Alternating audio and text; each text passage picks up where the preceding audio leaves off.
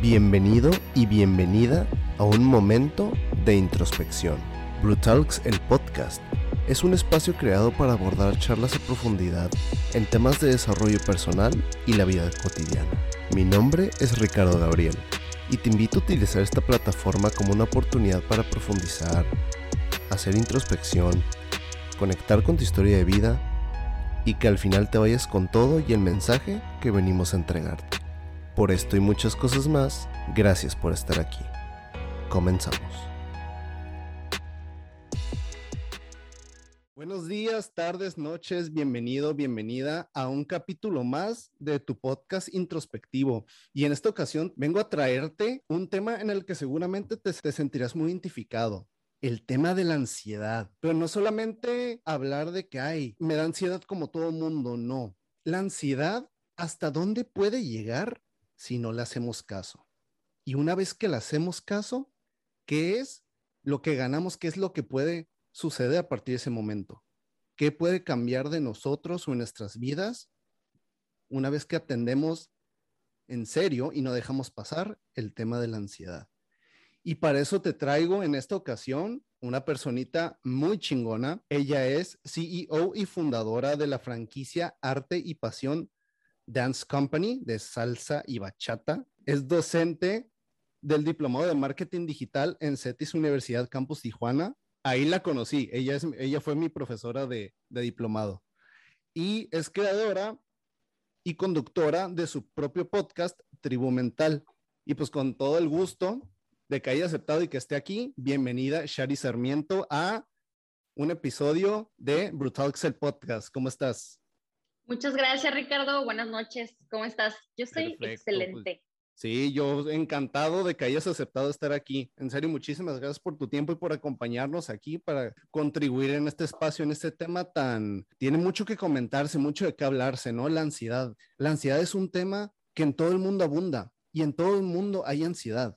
Y muchas personas viven con, ella como si fuera algo normal, como diciendo, ay, pues me da ansiedad porque estoy, tal vez estoy en friega, estoy haciendo muchas cosas, etcétera, etcétera. Y el hecho de sentir que como que ya es algo cotidiano, como que no lo atienden, como que ahí lo dejan. Como también como entre una zona de confort, pues bueno, pues o sea, ¿qué más puedo hacer? De, estoy haciendo mil y una, mil y un cosas, estoy de aquí para allá, me da ansiedad, tengo que lidiar con ello, ni modo, etcétera.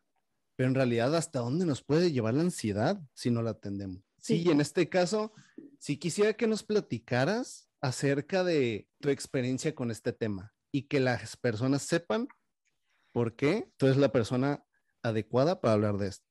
Híjole, pues es un tema eh, bastante amplio. Para mí eh, es un antes y un después. Es como, fue un momento de catarsis eh, que pasó algo bastante singular en, mi vida, que estaba yo en un crecimiento profesional bastante importante y tuve este momento y para mí fue como un shock así cañoncísimo. Entonces, para mí es muy importante esta parte y de hecho, no nunca he platicado de manera pública como a tanto detalle como lo vamos a platicar el día de hoy. Sas, muchísimas gracias por, esa, por ese regalo. sí, es que creo que es algo bastante importante para compartir, eh, porque como bien dices, muchas veces no sabemos realmente o no le hacemos caso a la parte de la ansiedad. Hay niveles y está catalogado como una enfermedad ya de que en esta comunidad y en esta época en la que vivimos es una enfermedad mental, la ansiedad, pero hay niveles, ¿no? Hay niveles que te llevan a poder estar a tu día a día normal, que tienes este, estos arranques en donde no sientes que no puedes respirar, eh, se te nubla un poquito la vista y, y, son diferentes personas la pueden percibir de diferente manera según su cuerpo y su fisionomía y lo que están llevando en diferentes horas del día. Hay cuestiones que te lo detonan un poquito más y pues lo sobrellevas, ¿no? Eh, pero ¿qué pasa con esta falta de cultura que tenemos por atender nuestra salud mental, ¿no? O sea, te duele la panza y te duele la cabeza y ¿qué haces? O te duele algo físico y ¿qué haces? Pues vas al doctor, ¿no? Y le dices, pues que te duele algo y el doctor te receta y, ya es, es, una enfermedad física. Pero ¿qué pasa cuando nos duele algo en la cabeza? Y, y está como todavía hay mucho tabú de, no, es que yo no estoy loco, yo no puedo ir al psicólogo, yo lo puedo arreglar solo nada, pues yo medito cinco minutos y ya está, ¿no? Yo respiro en las mañanas. Pero la realidad es que todos tenemos trastornos, todos tenemos trastornos y esto me lo dijo mi psiquiatra, por lo menos uno.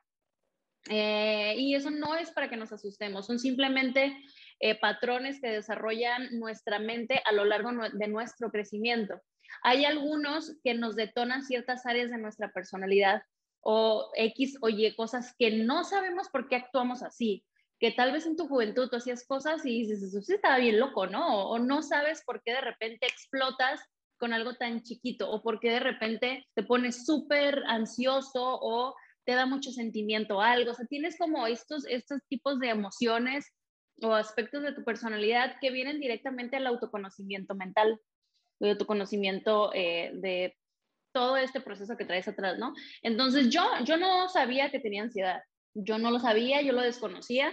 Yo para mí fue normal siempre ser súper inquieta toda mi vida. Yo desde chiquitilla me decían Armagedón, porque no, ese era mi apodo. O sea, eras como, como te gustaba andar de aquí para allá, era súper, eh, ¿cómo, ¿cómo eras? ¿Hiperactiva?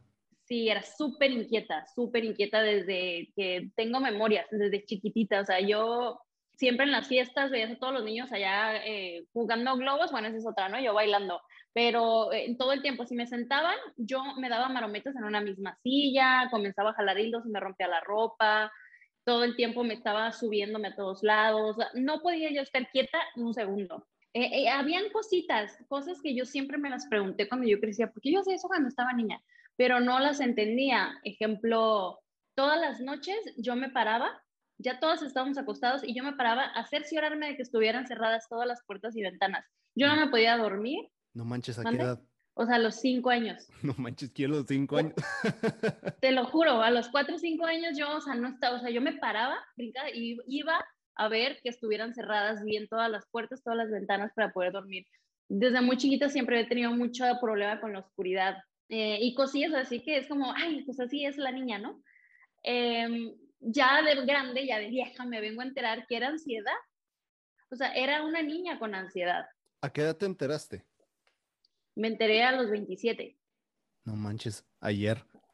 Ayer me enteré, o sea, claro, oye, ayer. Oye, pero, pero eso le pregunto, o sea, qué chistoso. Dijiste, yo era una niña con ansiedad.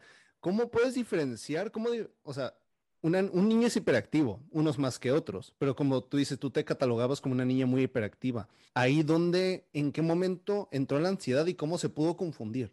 Pues mm, no, mi familia, o sea, mi mamá, o así no era como que nos llevaran a terapia, para ellos era normal que yo era súper inquieta y así era, un armagedón, porque no, o sea, no tenía mal carácter, no era rebelde, no era grosera, simplemente no podía estarme quieta, o sea, mis manos no podían estar quietas y mi mente nunca ha estado podido estar quieta. Y así he ido creciendo y han pasado como muchas situaciones así, ¿no? En, donde eh, mi personalidad siempre ha sido como muy fuerte, pero sí habían esos esbozos. Después en mi juventud yo tuve muchos excesos eh, de que salía demasiado con mis amigos, o sea, mucho, mucho, mucho, mucho, mucho.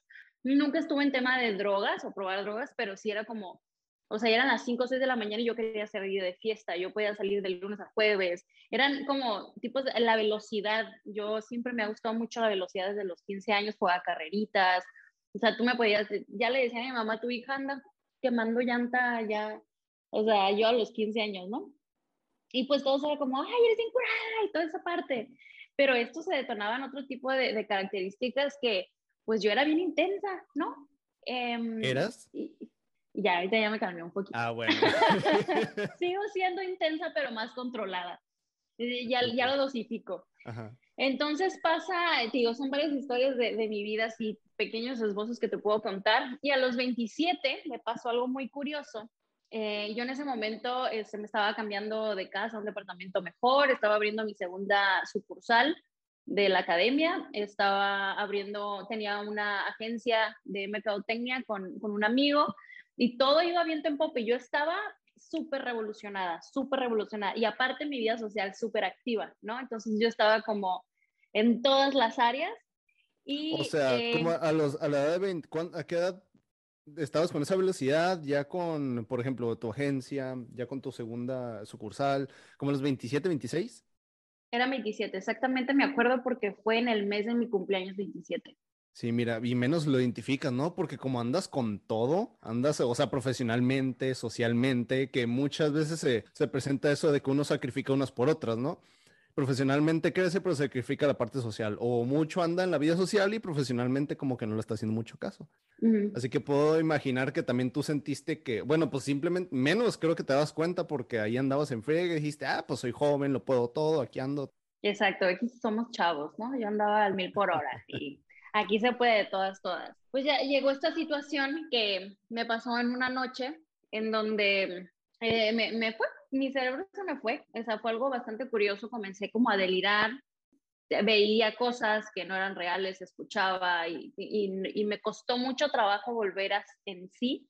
Duré más de una semana así, o sea, te puedo decir que mi cabeza repetía una sola cosa, o sea, si yo me quedaba cabeza o casa, se quedaba casa, casa, casa, casa, repitiéndole. Y dije, ya me volví loca, o sea, ya me volví loca yo aquí. Oye, pero delirar, ¿a qué te refieres? Eh, delirar a que se vienen cosas a tu cabeza que no son reales.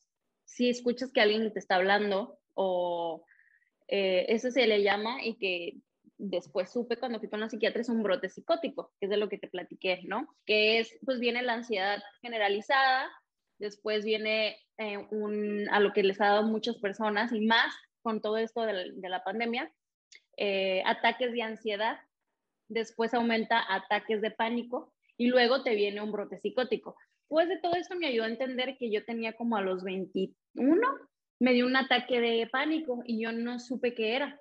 Me dieron dos y yo no los identifiqué, yo lo identifiqué como mucho miedo. ¿Y qué fue un ataque de pánico? Una, una noche yo no me podía quedar sola, a mí me da muchísimo miedo quedarme sola. Entonces una noche me obligué a quedarme sola y terminé, te lo juro, así en la orillita de la puerta, con los oídos súper sensibles, a ver en qué momento pasaba alguien. Ni mentes. Y estuve así y me empezó a entrar muchísimo miedo hasta que me fui, me arrinconé y le tuve que hablar por teléfono a mi papá para que fuera, porque fuera, era mucho el miedo que yo sentía. Y pues resultó, después de ir con terapia, buscar ayuda, pues que eso fue un ataque de pánico. Y que yo no busqué ayuda y que yo no desaceleré el ritmo, al contrario, lo aceleré más. Entonces llevé mi vida, mi momento a este punto en donde ya estuvo cañón, ¿no? Y fue que dije, no, yo, yo, o sea, yo ya estaba dejando herencia.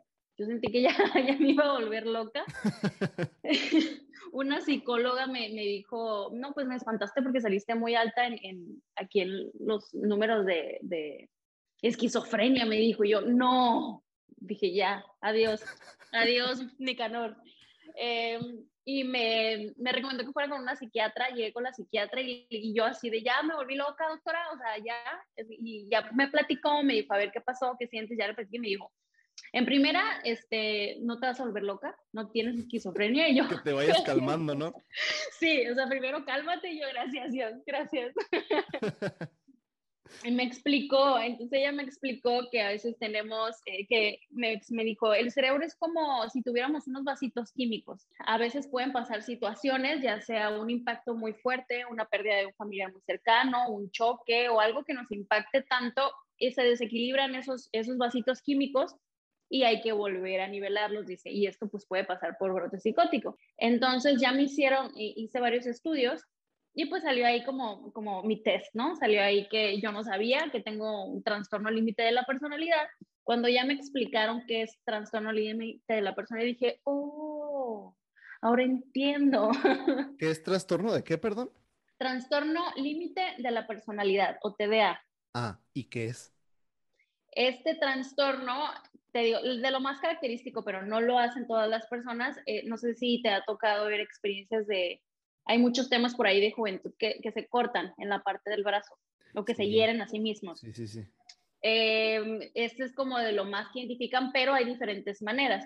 Trastorno límite de la personalidad es una persona que no tiene límites, que se arriesga constantemente su salud emocional, mental y física, ¿no? Entonces, eh, que constantemente o que se, tiende a irse a los vicios o tiende a irse al peligro o tiende a irse a relaciones tóxicas o tiende a hacerse daño de alguna manera, inconscientemente. Nunca lo había escuchado.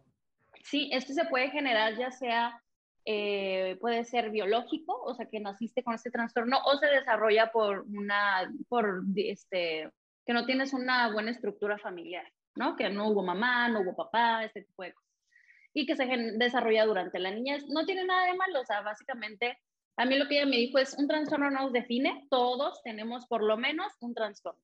Y eso no te define, simplemente eh, autoconocimiento. Yo me puse a investigar mucho de este trastorno eh, y de lo que salió, ¿no? O sea, tengo este trastorno límite de la personalidad, eh, ansiedad generalizada y un poquito de hiperactividad. Entonces, para mí darme cuenta de que, oh, ok, por eso fue darle respuestas a muchas cosas que yo no sabía, que yo decía, bueno, ¿por qué, ¿por qué soy así, no? ¿Por qué? ¿Qué necesidad? Porque soy Armagedón. Porque soy Armagedón. Entonces comencé a ponerle respuestas a muchas cosas en mi vida y fue una catarsis eh, esta situación. Agradezco ese momento porque, o sea, le puse un freno de mano a mi vida. Iba yo muy acelerada. Estaba mucho crecimiento, pero no llevaba yo una estructura, no llevaba un orden. Eh, y estoy, pues, estar lejos de mi familia desde hace 6, 7 años que me vine a vivir sola a Tijuana. Eh, para mí, o sea, fue un freno de mano en donde regresé, me dio autoconocimiento, eh, cambié por completo mi realidad, en donde estaba, con qué amistades estaba, en qué relación amorosa estaba, con mi, mi personalidad que a veces ya estaba demasiado irritable todo el tiempo. Em, y fueron muchas las cosas que fueron cambiando. Oye, una pregunta. Como dijiste, o, bueno, obviamente como todo, comienza por alguna parte y en este caso dices que esto comienza cuando se estabiliza algo ahí. ¿Cuál ¿Dónde empezó lo tuyo? ¿Lo identificaste? ¿Dónde comenzó todo? O sea, llegar a eso del brote antes de la ansiedad, o sea, yéndote para atrás, ¿se ah, pudo como identificar de dónde? ¿Cuál fue el origen? ¿De dónde, dónde comenzó todo? Yo creo que lo más seguro es, es eh, por mi parte, ha de haber sido la cuestión de, de lo familiar. Yo crecí sin papá, mi, o sea, se separaron mis papás cuando yo nací, literal. Entonces, em, viví con mi mamá y después me crió mi abuelita. Entonces, yo tuve ahí un, que yo vivía feliz, ¿no? O sea, yo amaba a mamá, amaba a mi abuelita. Pero, pues resulta que sí hubo la figura paternal, que sí hubo esta parte de la familia que está quebrada. Em, y luego yo era la más chiquita. Entonces, pues, yo andaba en mi mundo.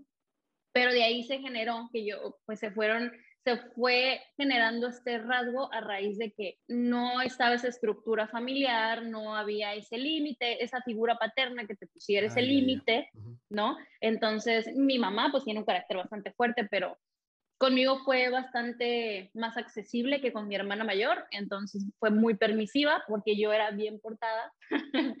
O sea, sí fue, fui buena niña, pero te digo, sí arriesgaba, sí me ponía en situaciones de riesgo. O sea, andar jugando carreritas con velocidad así cañona, pues no.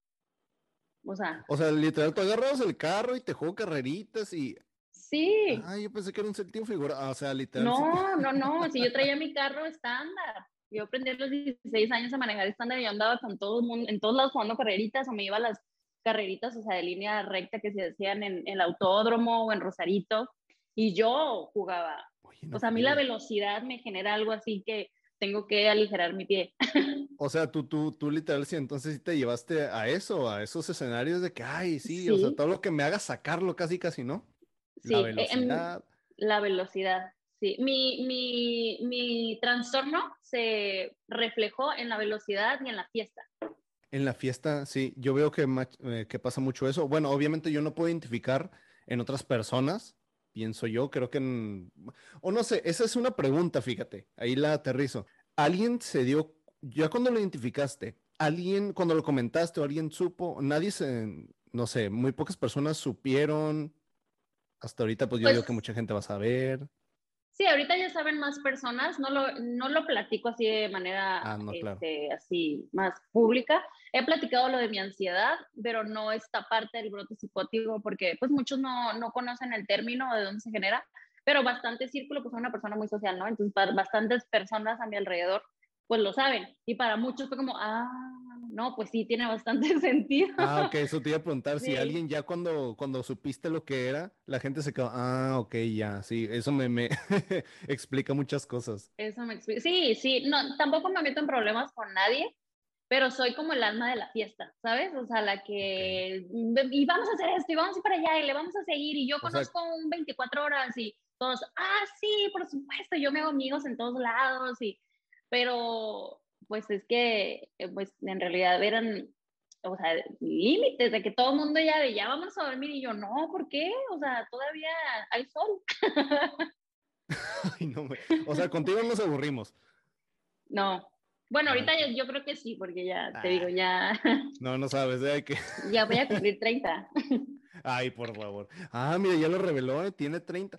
Ahí te voy, mira, voy a interrumpir poquito. 29, 29. 29, perdón. Voy a interrumpir poquito el, el, el tema, porque precisamente creo que también me hace mucho sentido lo que estás diciendo, porque, o sea, yo, yo, yo honestamente, y te lo voy a decir ya aquí públicamente, yo te dije, ah, yo te veía en tus 30. ¿Por qué? Por el profesionalismo que reflejas, las cosas que has hecho hasta el momento, y como tú dices, o sea, estabas que, sin freno, o sea, sí estabas creciendo, pero también fíjate, sí, algo, algo más estaba comenzando a pasar ahí internamente. Sí, algo más estaba pasando que eso no se veía, pues. Pero estaba pasando que mientras yo estaba creciendo, no estaba, no me estaba preparando mentalmente para recibir todo eso, para trabajarlo de la manera correcta. Y siento que para mí eso fue un pum. Hey, agarra la onda. Tu catarsis. Tienes, tu, mi catarsis, tienes que arreglar todo esto. No vas a poder crecer y no vas a poder llegar hasta donde quieres si no arreglas todo esto y esto, y, me abrieron el menú así, los monstruos decían frente de mí, esto es todo lo que hay que solucionar. Y era muchísimo, ¿verdad? Sí, sí, para mí sí fue mucho, pero pues fue un cambio paulatino en donde, para empezar, me sentí contenta y me sentí muy agradecida porque dije, qué padre tener este conocimiento.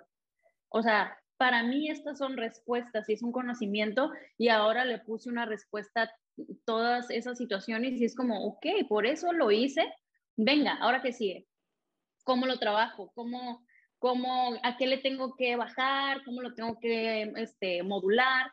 Y es en lo que de ahí hacia adelante he ido trabajando para volverme eh, más congruente y para poder lograr una madurez mental, emocional, espiritual, para poder seguir logrando los, los objetivos que tengo planeados. Si, si yo hubiera continuado en ese bucle, pues en algún momento me hubiera tronado todo pues, en la cara, porque no, no venía yo preparándome, no, no venía haciendo ese trabajo personal, mental, eh, eh, atenderlo, trabajarlo, ir a terapia, indagar, sanar, todas, todos estos elementos que me hacían eh, necesitar el drama, ¿no? Necesitar el exceso. Ahorita ya me siento bastante más tranquila. Eh, para mí, tengo una amiga que me dice es, que también, ella también tiene lo mismo, este, tiene trastorno límite de la personalidad y siempre me dice, ah, somos hermanas de TDH. eh, chiste, entre... chiste local. Eh, y ella me dice, es que tú lo mm. puedes, eh, yo no me puedo deshacer de la ansiedad. Y le digo, sí puedes. No, no, no puedo. Para mí, ahora que fue lo de la pandemia, tuve otro, otro desenlace interesante y me tuve que ir a Tecate con mamá porque entré en este, en este estado de pánico, ¿no? Y me volví a medicar porque me estuve medicando un tiempo. Lo dejé porque dije, no, o sea, no, esto no es, no quiero esto para mí, que es bastante sano, así como te tomas medicamento para dolor de panza, lo mismo. Eh, pero lo, lo dejé en esta parte y yo decidí deshacerme de la ansiedad. O sea, yo tomé esta decisión consciente, literal, románticamente le hice una carta em, donde yo le escribí, ya, gracias por todo lo que me viniste a enseñar, gracias por llegar a mi vida, por hacerme aprender tanto, por hacerme modificar tanto, pero ya aprendí la lección, voy a seguir trabajando, pero ya no te necesito, no necesito que sigas apareciendo, no necesito porque yo noche con noche de repente no podía respirar, me levantaba a medianoche, me seguían dando muchos ataques de ansiedad. Y, yo dije, pues lo tengo que controlar, esto no me va a controlar a mí, yo tengo que controlar mi mente. Y literal hice una carta, la quemé y ese fue mi adiós. Y yo dije, de aquí en adelante yo ya no vuelvo a tener ansiedad. Podrás decirme loca, pero ya no tenía ansiedad. Me dejaste así, mira. Quien no me está viendo me, dejó así como nada más viéndola. Dije, ay, se está grabando esto. es que mira, lo que, lo que me gusta de todo, mira, lo que, lo que me encanta de que lo que estamos, lo que estamos creando aquí, eh, el eslogan, digamos, eh, de este podcast es Conecta con tu historia, porque los temas que abordamos aquí es precisamente que el tema que estamos abordando, la persona que lo está escuchando se puede sentir identificada y en este caso es muy interesante porque todos, bueno, creo que muchos sabemos identificar cuando nos da ansiedad cañona o un ataque de ansiedad, ¿no? Está la ansiedad, como dices, leve y todo el mundo puede decir, ay, sí, me, me dio ansiedad, ok, ya. Pero luego viene el ataque de ansiedad, que también poca gente pues le puede dar, pero lo puede identificar, pero luego hay esos niveles a los que tú llegaste y al escuchar, a las personas que están escuchando esto, al escuchar esto de ti, se pueden sentir identificadas y pueden llegar a, a identificar si están pasando por algo similar a lo que tú pasaste, desde que no manches, o sea, entonces quiere decir que trata, y pueden ir atando cabos si es el caso, obviamente, ¿no? Y eso es lo padre. Y como dices, o sea, tú decidiste ya no tener ansiedad y eso se me hace lo más chingón de lo que estás comentando. O sea, en realidad también es una decisión, todo es una decisión. ¿Tú consideras que todo es una decisión? Absolutamente. O sea, para mí nada te define. Nada, nada con lo que naces, nada lo que aprendes, nada te define. Tú siempre tienes la decisión de elegir el camino o decidir modificar ciertas cosas, que es difícil. Muchas veces no brincamos esa línea porque conlleva mucha responsabilidad, mucho esfuerzo, cambiar muchas cosas, eh, cambiar mentalmente, decidir creer en cosas que a veces no nos cerramos, pero sin duda yo creo y estoy segura de que siempre podemos elegir. Y si, está, y, y si no hacemos nada, también estamos eligiendo. Estamos eligiendo no hacer nada y decir, pues es que yo así soy. Y, y, elijo quedarme aquí y así. Y pues si tú estás chido ahí, pues está bien, ¿no? Es como las adicciones, ¿no? Porque o sea, ahorita hablaste como un medicamento, es algo que se puede controlar, pero también es una decisión. O sea, no quiero decir que nada más que lo decías significa que ya de volada, ¿no? Pero también las adicciones, todo comienza con una decisión. Elijo ya no querer ser un, adicto, eh, hablando de adicciones, ¿no? Elijo ya no ser un alcohólico y aunque en ese momento no se te esté quitando, pero estás empezando a decidir. Y es una enfermedad. O sea, el alcoholismo es una enfermedad. Sí, y dices, o sea, y no lo, no lo, fíjate, al menos yo no lo veía así, ¿no? Tal vez las personas que nos están escuchando así, sí, cierto, la ansiedad también es una enfermedad. Sí, lo es. Oficialmente ya es una enfermedad. Ya es una enfermedad. ¿Desde hace cuánto es una enfermedad? No tengo el dato como de hace cuánto tiempo, pero ya fue nombrado eh, oficialmente como una enfermedad mental, la ansiedad. Y después de esa carta, o sea, para las personas que escuchan esto, nuevamente les digo, ¿no? Como siempre, conecten con su historia de vida y si Shari decidió decirle adiós a la ansiedad, ¿qué pasó después de eso? O sea, ¿qué, qué empezó a hacer Shari que no hacía antes? ¿Y qué comenzó a pasar en base a eso que, que comenzaste a hacer? ¿Qué pasaba antes? Eh, yo llegaba a mi casa y a dormir no podía dormir, eh, empecé, me, se me nublaba la vista y empezaba a escuchar como un zumbido y me empezaba a dar muchísima miedo, empezaba a sentir miedo, miedo absurdo, porque no era miedo a nada, era miedo.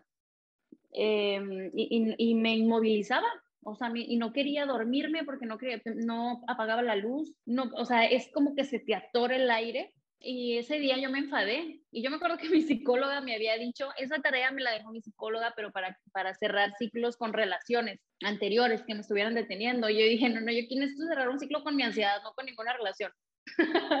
con esta relación con la ansiedad. Por eso yo lo ah, hice, porque ya me había dicho la, la psicóloga, mira, pues con tu pareja, expareja, así y así, dale gracias o miéntasela, dice lo que tú quieras y lo quemas y simbólicamente está cerrando ese ciclo. Entonces, ese día me subí, eh, me subí a la azotea, iba con miedo, ¿eh? Recuerdo que agarré la hojita, agarré la pluma, iba la, llevaba una ollita para prender para el fuego y el encendedor. Un miedo absurdo. Y estaba en la azotea y estaba oscuro y yo sentía un miedo absurdo. Eh, comencé a escribir, pero traté de conectarme realmente con esa emoción y creerme lo que estaba haciendo y lo pedí con mucho fervor como al tiempo, como al espacio, que yo de verdad creí en lo que yo estaba haciendo. Yo estaba dejando ir la ansiedad, la estaba liberando, yo la estaba eliminando. ¿Qué pasó? Ese día pude dormir tranquila, al día siguiente, y desde ahí ya no he sentido ninguna de esas sensaciones. De repente hubo como dos, tres ocasiones como que sentí el... Y dije, no, yo ya no tengo ansiedad y se fue.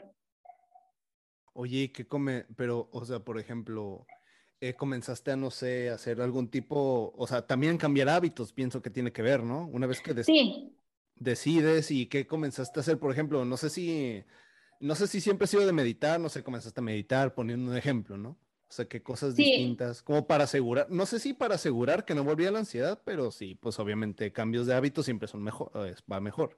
Sí, comencé a hacer cambios de hábito enfocada en conectarme conmigo. Una de las cosas que hice es que busqué muchas eh, afirmaciones positivas y las escribí en papelitos y las puse al lado de mi, de mi cama y todas las mañanas me levanto y agarro tres papelitos. O sea, son cosas positivas como... Actualmente también. Actualmente también. Eres inteligente, eres fuerte, eres este, muchas afirmaciones y cosas que yo quiero lograr, ¿no? Positivas. Entonces son, son tres papelitos cada mañana los que leo para recargar la energía y recordarme, ¿no? Reconectarme como conmigo misma. Eh, volví a bailar porque, por irónico que parezca, tengo siete años con la academia, pero he tenido lapsos y ese era un lapso que dejé de bailar.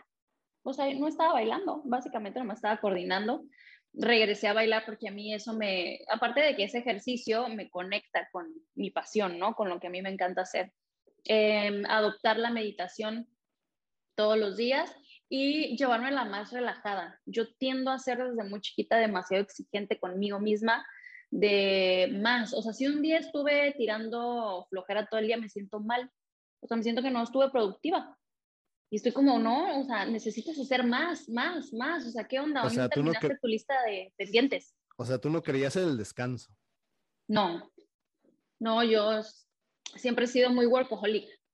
Llegaron a avisarte, ansiedad, que había que cambiar algo. sí, totalmente. Fue una de las primeras que el doctor me dijo y todo, tienes que bajarle. Y yo, no, no quiero. Todavía, ¿no? Todavía. Sí, yo lo, lo, que quieran, pero dejar de, pero bajarle al trabajo, no.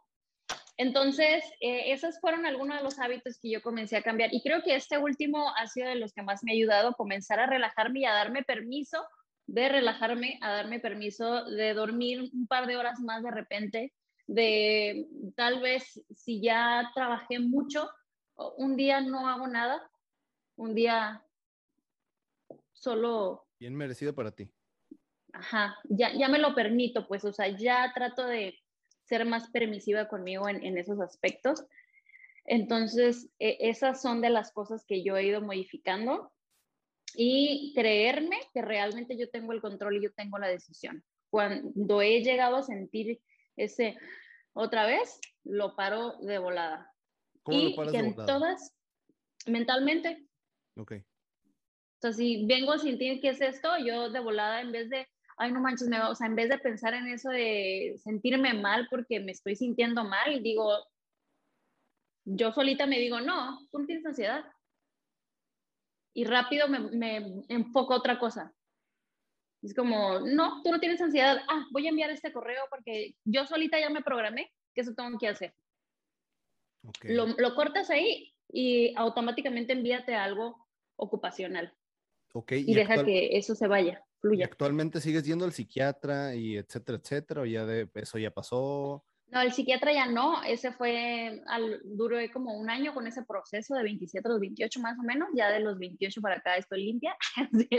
Oye, no, es que literal, o sea, parecía chiste, pero es verdad, literal, casi casi fue ayer, porque estás en los 29, estamos hablando de 28 años, como no, pues ayer. Sí, sí tiene, es, es reciente, es reciente. Eh, pero no, con la psiquiatra ya no, eh, terapia em, eh, un poquito más alejadita que antes, pero todavía trato de estarme y pues cultivarme de manera positiva, darme tiempo, darme espacio, ponerme límites yo misma. antes no lo hacía, ahora sí ya me pongo límites y me repito a mí misma que yo tengo la decisión, que yo lo decido, que no me van a rebasar ni las emociones ni los pensamientos negativos de hecho, eso significa mi tatuaje. A ver. ¿Qué es? Bueno, yo, yo soy el único de los que nos están escuchando, soy el, privilegiado de ver el tatuaje. Pero explícanos poquito, explícale un poquito a la gente cómo es tu tatuaje y qué significa. Mi tatuaje es una monita que está con los ojos cerrados y tiene muchas flores en la cabeza, de la cabeza así hacia arriba. Eh, y eso significa, o sea, yo me lo tatué cuando salí de este proceso. Para mí significa que todo lo que sucede en mi cabeza yo lo puedo hacer florecer que todo lo negativo que llegue a mi cabeza yo lo puedo hacer florecer. Okay. Ese es el significado de mi tatuaje y ese es como la, la enseñanza que me di a mí misma o la moraleja que me di a mí misma. Yo puedo decidir y yo puedo transformar todo lo que me llegue a suceder en una experiencia positiva. ¿Cómo ves, Shari? ¿Y el día de hoy, cómo te describes? El día de hoy, pues una persona muchísimo más centrada. Todavía soy bastante hiperactiva, soy muy inquieta, o sea, no me puedo quedar quieta, soy todo el tiempo estoy pensando en hacer una cosa y otra y en todo. Pero eh, personalmente y referente a eso, me siento muchísimo más madura en todos los aspectos. Creo que puedo em, transformar y puedo manejar las cosas mejor. Ya no me azoto. Es decir, si pasa una situación o si alguien está, hay momentos de rabia, yo me relajo, en cuanto a, una, a eso me ayudó muchísimo en la parte de las relaciones personales amorosas. Ahora soy muchísimo más tranquila, muchísimo más desaprendida, porque también traía yo una situación de apego bastante grande, muchísimo más relajada, eh, soy más entregada con mi trabajo, pero también más permisiva conmigo misma. Eh, mi vida social sigue activa, pero muchísimo más consciente y tengo más conciencia de las elecciones que hago eh, con personas, con situaciones, con vida. Me siento muy tranquila, en general me siento muy tranquila y me siento lista para el crecimiento que yo estoy buscando, a diferencia de antes de que pasara esto. Oye, ¿cuánto poder le estás poniendo a las palabras que estás utilizando, que estás diciendo? Porque literal, por ejemplo, una adicción que te genera ansiedad. Y tú decir, no, yo renuncio a la ansiedad. Shari, o sea, aquí apóyame. ¿Cómo? ¿Cómo las personas que nos están escuchando? Yo te voy a ser franco. Aquí hablando un poquito de mí, yo hace poquito tuve también unos episodios, eh, unas turbulencias eh, personales, eh, sea cual haya sido el caso.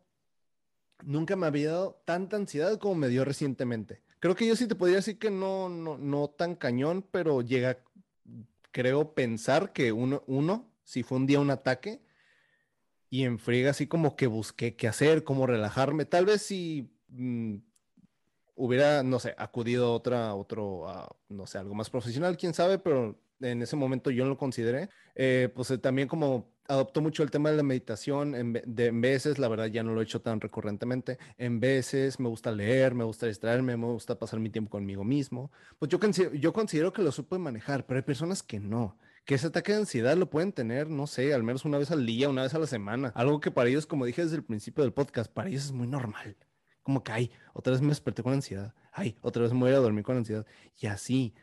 Y tal vez para ellos es como ni es considerable en su mente, en su ser, decir renunciar a la ansiedad. Y tú nos estás diciendo de todos los beneficios, o sea, todo lo que ganas con el renunciar a la ansiedad, todo lo que podemos cambiar, que tanto puedes crecer, ese conocimiento, ese autoconocimiento que te generas. Así que, Shari, ¿tú, ¿tú qué le podrías decir a las personas? ¿Cómo derrotar la ansiedad? ¿Cómo decirle adiós? Qué interesante lo que estás comentando. Lo primero, lo primero siempre va a ser eh, apóyate de un profesional, siempre siempre lo primero es busca apoyo de un profesional, porque yo siento que los, los psicólogos son como, si estamos en un túnel oscuro, nos dan una lucecita y un mapa para ayudarnos a encontrar la salida. Entonces, lo primero siempre es tratar de buscar ayuda con, con un profesional, porque es apoyo, a nosotros nos ayuda, nos sirve simplemente con poder hablar con alguien que no nos va a juzgar desde ahí que le puedas contar todo lo que sientes, todo lo que traes. Si le estás tirando hate a alguien, incluso se lo digas a alguien en un círculo de confianza, eso, mira, te va a sacar ansiedad de entrada. Y eso es bastante reconfortante y qué más que aparte te ayude y te dé una guía para, y herramientas para poder manejarlo. Ahora, eso es normal, ¿no? Y que te ayuden a conocer si hay algún problema detrás de, porque también hay problemas crónicos, como yo tengo personas cercanas a mí con distimia, que distimia es eh, depresión genética. Tu cerebro no genera serotonina y ya está, no lo genera. Entonces tú necesitas un tratamiento, necesitas estar constantemente en, terapia y con tratamiento medicado para contrarrestar esto, ¿no? Te vuelvo, pongo el ejemplo, hay muchas cosas del lado físico, como por ejemplo cuando te quitan la matriz, cuando hay problemas con la matriz a las mujeres, pues que te dan hormonas, porque ya no tienes matriz y ya no generas hormonas. Es exactamente lo mismo con una parte física, pero ¿qué pasa? Cuando te quitan la matriz, te pones de malas, te pones de un genio, eh, cambia tu metabolismo, cambia tu cara, tu cutis, sale paño, este, estás de malas, puedes agarrarle coraje a alguien, pero siempre hay dos lados de la moneda. ¿Cómo elegimos estar o cómo lo elegimos tomar? Me voy por todo lo que esto me trae, porque así es, porque así pasa, ya me quitaron la matriz, ya no la tengo, entonces tengo que pasar por esto, o veo el lado positivo, entonces, ¿cómo lo voy a tonar de manera positiva? Ok, ¿qué me voy a poner en la piel para que cambie esto, no? Eh, ¿Qué mm, remedios naturales hay? ¿Qué remedios? es lo mismo. Ok, esto ya está aquí, pero yo cómo le voy a echar de mi cosecha para buscar, aunque sea difícil, porque yo sé que lo es, no dejarme caer buscar la manera en cómo yo puedo nutrir o puedo meter una semillita, cómo voy a meditar o me voy a hacer autolavado y me voy a obligar a ver o a escuchar mensajes positivos todo el día o me voy a poner mensajes positivos yo, voy a ir a hacer un trabajo con mi terapia a lo mejor y necesito ver o decirle a mis amigos que me digan cuáles son todas mis virtudes, porque tal vez yo no las puedo ver y me voy a obligar a leerla todos los días. Son cosas que son de decisión, que tú puedes decir, no, pues es que la estoy pasando mal y qué, mala onda, pero ¿qué estás haciendo? No, pues solo estoy viviendo. Oye, Shari, gracias por, por el espacio porque ya tus alumnos y la gente que te conoce ya te va a conocer más. Ah, tus alumnos digan, ay, la profe, ¿en serio todo eso? Está medio crazy la profe. sí, ya sé. Ay, Shari, oye, pues muchísimas gracias en serio por haberte dado el tiempo de estar aquí, de estar aquí contribuyendo. Y pues yo te lo comento, ¿no? De reconocerte, como dices, ¿no? Has logrado muchísimo antes de llegar al tercer piso o sea, ya con tu franquicia de, de Tocame de danza, que eres eh, docente del CETIS, que es una escuela de mucho prestigio, mucho prestigio, muchísimas personas quisieran estudiar en el CETIS, muchas personas tienen el privilegio de hacerlo. Y el conocer a los docentes, pues uno sí se queda, em, o digamos que maravillado, ¿no? Porque, o sea, es una institución que ofrece calidad y que la calidad también está en sus docentes.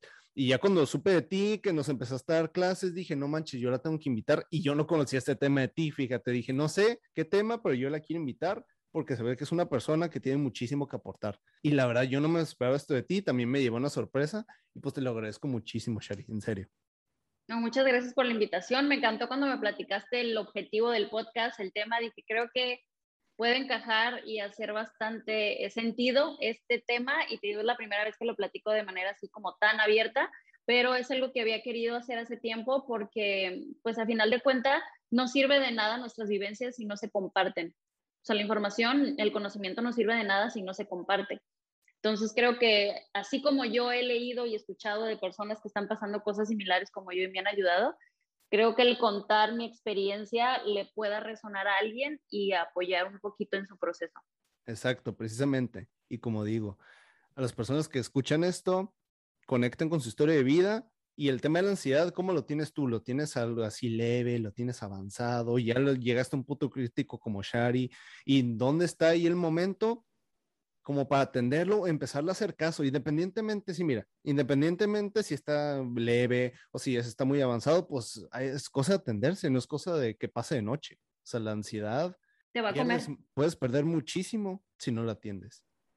Y el gran beneficio, que no solo de hacer, de atender el tema, es también saber renunciar a eso. Eh, decidirlo, de renunciar, decir, yo ya no quiero, ya no voy a tener ansiedad.